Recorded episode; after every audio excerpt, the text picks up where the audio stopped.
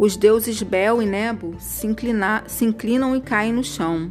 Esses ídolos são colocados nas costas de animais de carga. São um peso enorme para os animais cansados. Os deuses se inclinam e caem.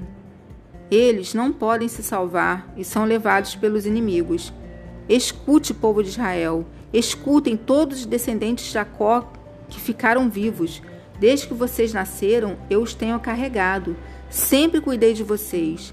E quando ficarem velhos, eu serei o mesmo Deus. Cuidarei de vocês quando tiverem cabelos brancos. Eu os criei e os carreguei. Eu os ajudarei e salvarei. Com quem é que vocês podem comparar? Quem é parecido comigo? Há gente que pega uma boa porção do seu ouro e uma enorme quantidade da sua prata e paga um ourives para que, com esse ouro e com essa prata, ele faça um Deus e depois se ajoelham diante desse Deus e o adoram. Então carregam a imagem nas costas e a colocam no seu lugar. E ali ela fica, sem poder se mexer. Se pedirem socorro à imagem, ela não atende. Ela não pode livrá-los das suas dificuldades. Pecadores, lembrem disso. Pensem bem e tenham juízo.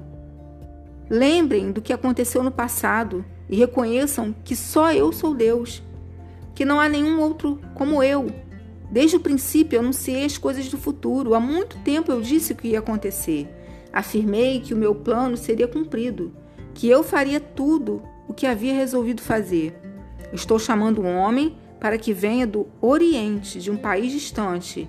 Ele vem rápido como uma águia para fazer o que eu ordeno. Vou cumprir o que prometi. Vou fazer o que planejei. Gente teimosa, escute aqui. Vocês pensam que a sua salvação vai demorar. Mas eu vou fazer chegar logo a salvação que prometi.